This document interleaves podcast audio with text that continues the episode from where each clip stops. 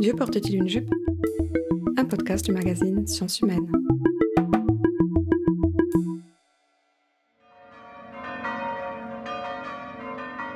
Le, 22 juillet dernier, j'appelle ça mon coming out euh, catho-féministe. Donc j'ai fait partie de ces sept euh, personnes, de ces sept euh, apôtres, de ces sept candidates qui euh, sont allées devant le nonce apostolique de Paris, le représentant du, pape en France, monseigneur Milior, qui, pour lui porter, pour leur apporter notre candidature à des postes et fonctions et ministères d'église qui aujourd'hui ne sont pas ouvertes aux femmes. Le 22 juillet 2020, des femmes catholiques ont déposé leur candidature à des postes de curé, d'évêque et de diacre. Leur démarche m'intrigue, et en m'y intéressant de plus près, je découvre que ces mouvements s'inscrivent dans le combat du Comité de la Jupe, une association créée en 2008 pour réagir aux propos de l'archevêque de Paris. On l'avait interrogé sur la participation des femmes aux lectures pendant la messe et il avait déclaré Le tout n'est pas d'avoir une jupe, c'est d'avoir quelque chose dans la tête. Je décide d'en savoir plus et je prends contact avec Pascal, que j'ai découvert sur le site du comité de la jupe. Cette femme aumônier d'hôpital a participé à une série de vidéos intitulée Les oubliés de l'Église. Elle accepte de me recevoir et elle me donne rendez-vous dans le Jura, au centre hospitalier où elle travaille. Prochain arrêt, Lons-le-Saunier.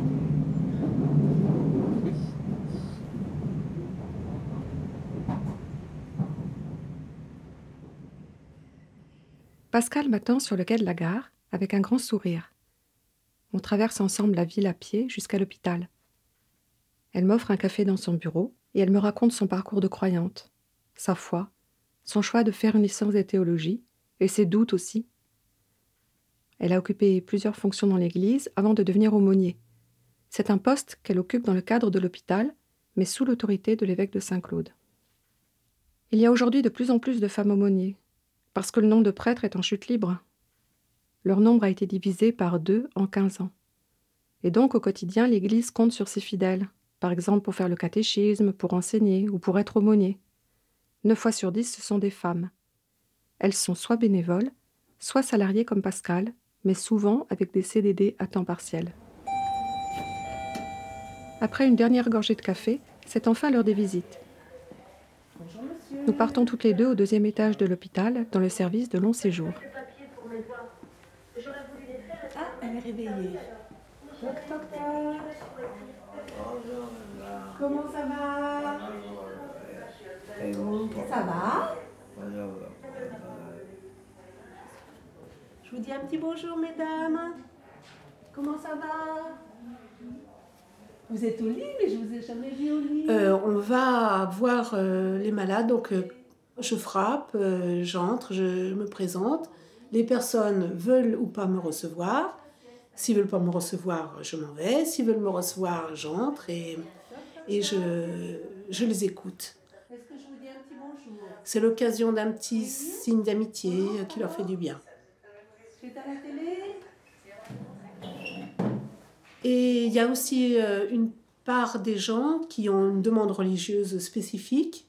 Donc euh, je peux leur donner la communion, euh, je peux prier avec elles. Elles peuvent demander le sacrement des malades ou le sacrement de la réconciliation.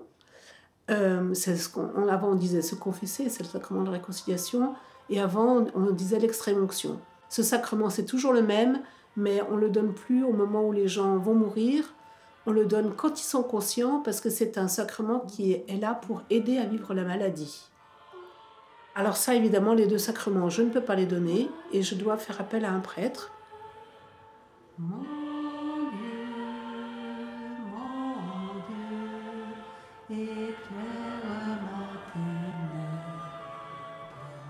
Je ne demande pas à dire la messe parce que c'est vraiment un truc euh, impensable pour un catholique.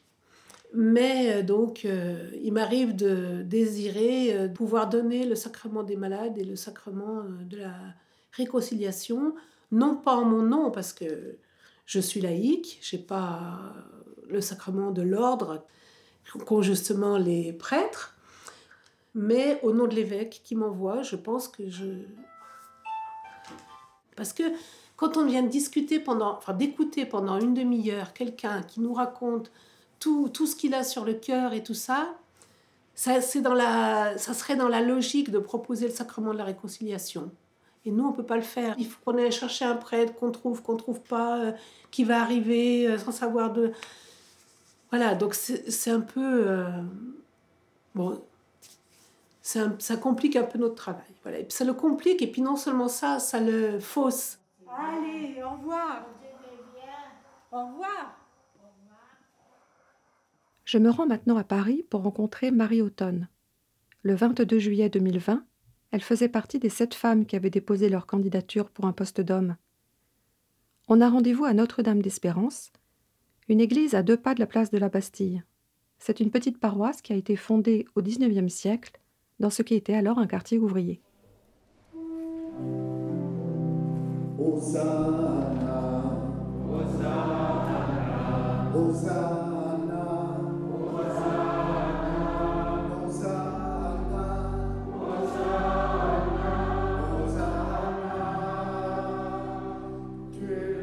Je m'appelle Marie Autonne euh, euh, j'ai 43 ans.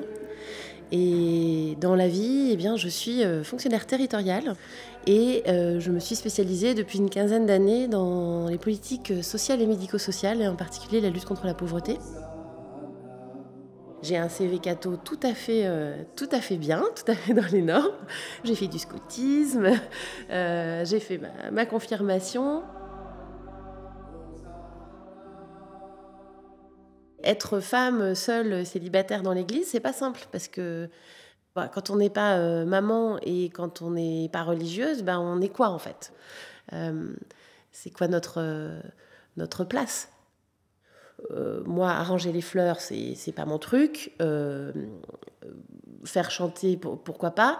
Mais mon intérêt, il est autour de la parole. Ça, ça c'était quelque chose, l'homélie, qui me qui me gratouillait un peu et euh, j'aurais bien aimé. J'étais chef euh, guide de France, euh, j'avais un peu de bagou, j'avais j'avais des, des, sensibilités, des choses à dire et je trouvais qu'il y avait des, il y avait des choses à dire à la messe, voilà, en communauté. À Notre-Dame d'Espérance, Marie Autonne a trouvé une église où les femmes ont une place importante. Lorsque je suis venue découvrir cette paroisse, le dimanche des rameaux, j'ai assisté à une lecture des évangiles dans laquelle c'est une femme qui prononce les paroles du Christ. Mais cette émancipation reste limitée par les règles imposées par l'institution. Et Marie Autonne s'interroge sur ces règles.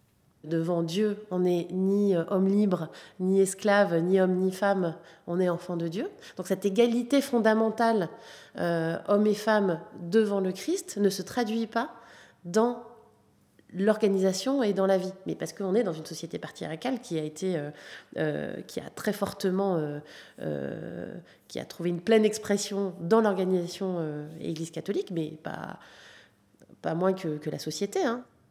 Le 22 juillet, Marie Autonne a donc déposé sa candidature pour être diacre. Les diacres, ce sont des croyants ordonnés par un évêque pour accomplir un certain nombre des fonctions assurées normalement par les prêtres.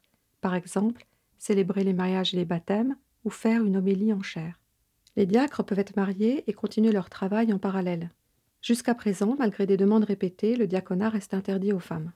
Mais à un moment donné, l'institution, elle doit pouvoir aller jusqu'au bout de dire oui, quand le prêtre dit ceci est mon corps livré pour vous et qu'il a les mots du Christ euh, au moment de l'Eucharistie, le fait que ce soit une femme n'invalide en aucun cas le, geste, la valeur de euh, la transubstantiation, la valeur du sacrement, ça ne change rien pour moi, rien du tout. Et que du coup, en disant oh là là, mais elle a des seins, ou oh là là, mais euh, euh, et si elle est enceinte, et alors, si on veut absolument coller à la réalité historique et que du coup, c'est le prêtre est un acteur qui doit ressembler à Jésus, alors à ce moment-là, il faut que ce soit quelqu'un qui ressemble, euh, euh, qui ait une barbe longue. Alors qu'est-ce qu'on fait? Des prêtres qui sont noirs, euh, qui sont... Enfin, c'est ridicule.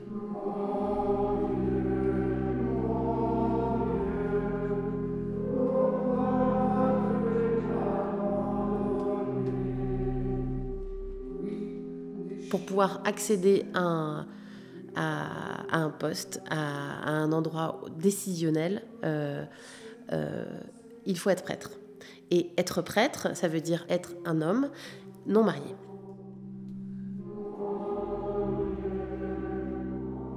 Et dans les paroisses, le curé, le prêtre est venu concentrer en fait, entre guillemets, tous les pouvoirs à la fois temporels et spirituels.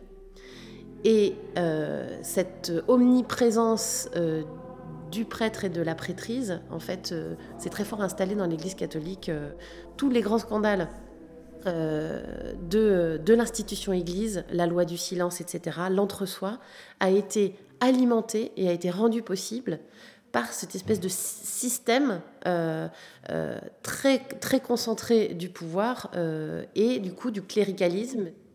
Ça me fait penser à une anecdote que m'avait racontée Pascal un peu plus tôt.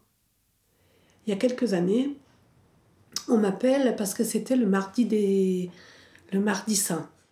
Donc tout le monde vient, euh, il y a beaucoup de gens qui viennent à cette messe normalement. Hein.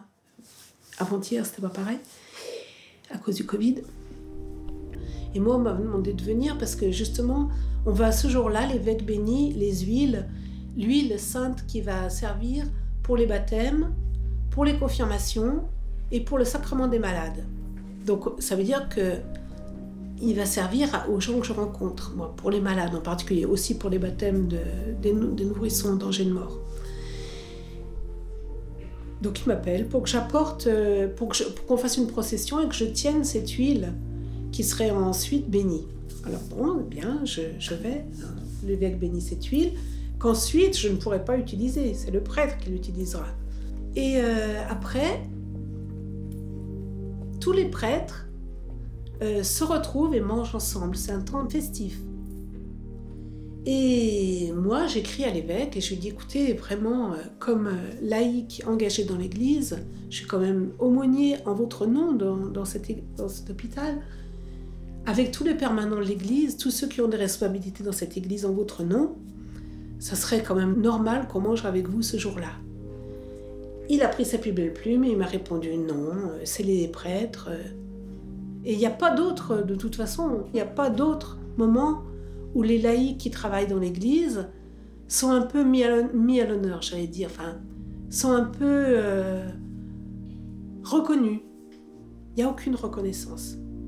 C'est pas, euh, j'allais dire, c'est pas de leur faute. Vous voyez, je les défends parce que ils n'y pensent, ils ne sont pas formés comme ça, ils n'y pensent pas. C'est ça le cléricalisme. C'est qu'ils ont, ils ont une pensée euh, entre eux. Ils voient pas où est le problème à, gérer tout ça entre eux. Pour eux, c'est normal. L'église, euh, il y a l'église euh, qu'on vit, au quotidien, où, se rencontrent des femmes et des hommes. Euh. et puis il y a l'église hiérarchique qui est uniquement masculine pratiquement, donc c'est pas normal. Moi je trouve pas ça normal.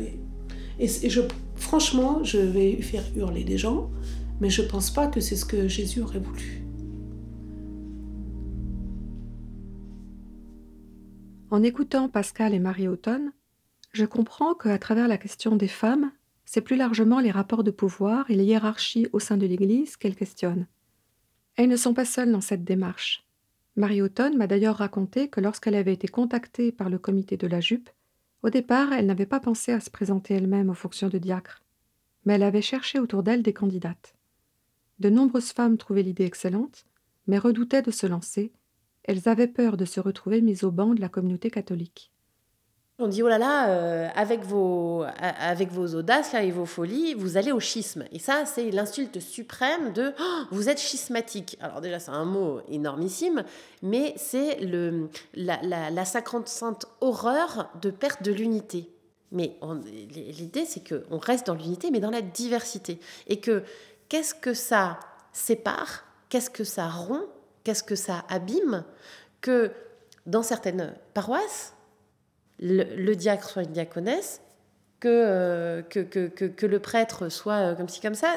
Depuis plusieurs années, depuis une dizaine d'années, il y a un retour, il y a une, une, réaction, si vous voulez, il y a une retour, un retour traditionnaliste dans l'Église de France euh, vers la tradition vers plus d'encens, plus de, chants latins. on enlève les petites filles les, servants de messe, euh, donc il y avait euh, des, enfants de cœur, hein, euh, filles et garçons, dans, beaucoup d'églises à, Paris et en France, on leur explique que bah non, les petites filles, elles ne sont pas les bienvenues autour de l'autel. Hein. La question, c'est de savoir comment la structure peut continuer à tenir d'une seule main, à la fois des croyants qui veulent plus d'égalité entre hommes et femmes, ou entre clercs et laïcs, qui discutent le principe d'une hiérarchie exclusivement masculine, et de l'autre des fidèles qui sont attachés à préserver l'institution et ses pratiques telles qu'elles existent. Certains chrétiens ont franchi le pas depuis plus ou moins longtemps. Chez les protestants, par exemple, l'Église réformée accepte les femmes pasteurs depuis le XIXe siècle. Les anglicans, eux, ont franchi le pas au début des années 1990.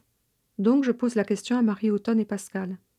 Selon elles, est-ce que l'Église catholique acceptera bientôt d'avoir des femmes prêtres ou diacres? J'ai déjà entendu des prêtres dire qu'il faudrait faire ça. Mais l'institution, je pense, n'en est pas là. À mon avis, euh, je ne pense pas voir ça de mon vivant. Marie Houghton, elle, veut continuer à croire au changement? Je, l'espère, vraiment. en tout cas, je, de mon vivant, ça c'est pas gagné, mais euh, j'espère, j'espère. Bah, je suis catholique, alors si j'avais pas d'espérance,